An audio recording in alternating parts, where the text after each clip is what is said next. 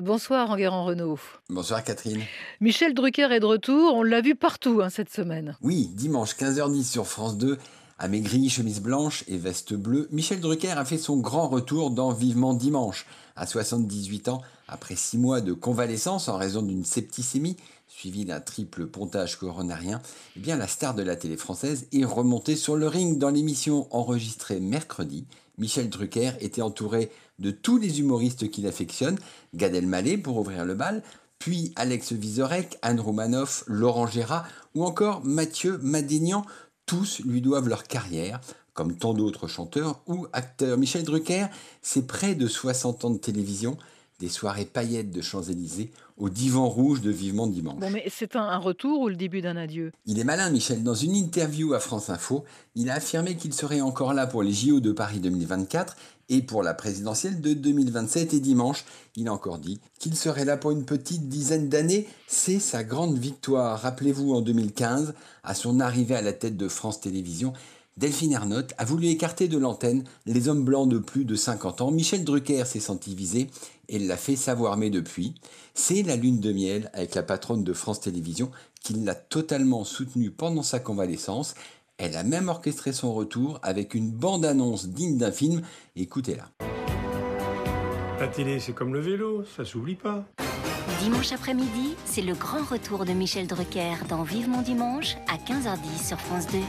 Sympa votre vélo, Michel. Ça, ça s'appelle vraiment en faire des tonnes. hein. Et pendant que France 2 se félicite du retour de Michel Drucker, Enguerrand, euh, Canal Plus est secoué par l'affaire Ménès. Oui, depuis la diffusion du documentaire Je ne suis pas une salope, je suis une journaliste de Marie Portolano, eh bien la chaîne cryptée est sous le feu des critiques. Tout d'abord, le site Les Jours a révélé que Canal Plus avait caviardé des passages compromettants pour sa vedette Pierre Ménès, le journaliste sportif, s'est livré à de nombreux agissements sexistes. Il s'en est excusé, mais sur le fond, il n'a pas montré beaucoup de remords du coup. Le jeu FIFA a décidé de l'écarter des commentaires de ses futurs jeux vidéo et dans la foulée, Canal+ et RMC Sport ont ouvert des enquêtes internes sur d'éventuels agissements au sein de leur rédaction. Mais ce sont des cas isolés? Malheureusement non, souvenez-vous, il y a un an, Clémentine Sarlat avait également accusé certains journalistes du service des sports de France Télévisions. Trop longtemps, les services sports de certaines télés ont été des îlots de sexisme, de blagues douteuses et de harcèlement. Et trop longtemps,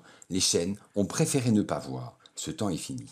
Autre chose, Enguerrand, cette semaine, le CSA a décidé de prendre un coup d'avance sur la présidentielle. La campagne présidentielle approche et le CSA, en tant que régulateur, doit déjà penser à 2022. Or, si le CSA mesure très précisément le temps de parole des hommes politiques à la télévision, il doit faire face aujourd'hui à un double problème. Le premier est que les hommes politiques tentent d'échapper à un comptage trop strict en investissant les réseaux sociaux et plus précisément Twitch, qui est devenu le dernier lieu à la mode pour les politiques. François Hollande, Jean Castex et bientôt Marine Le Pen, ils viennent tous dans l'émission de Samuel Etienne.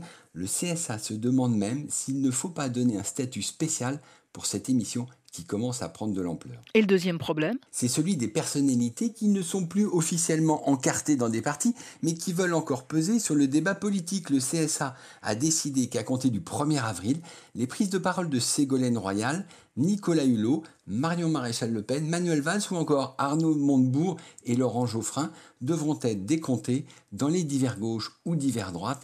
Et ça, ça va clarifier les choses.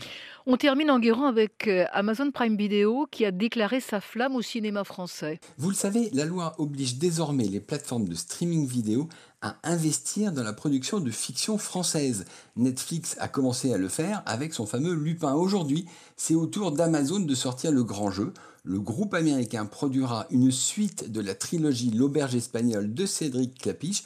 Ce sera sous forme de série, elle sera baptisée la salade grecque et sera réalisée par Clapiche lui-même. Amazon s'offre aussi le prochain film de Mélanie Laurent, Le bal des folles. Les temps changent, on ne peut pas s'empêcher d'avoir une pensée pour Bertrand Tavernier, l'amoureux du cinéma qui vient de nous quitter. Enguerrand Renault, on vous retrouve demain matin dans les colonnes du Figaro. Très bonne semaine et à dimanche.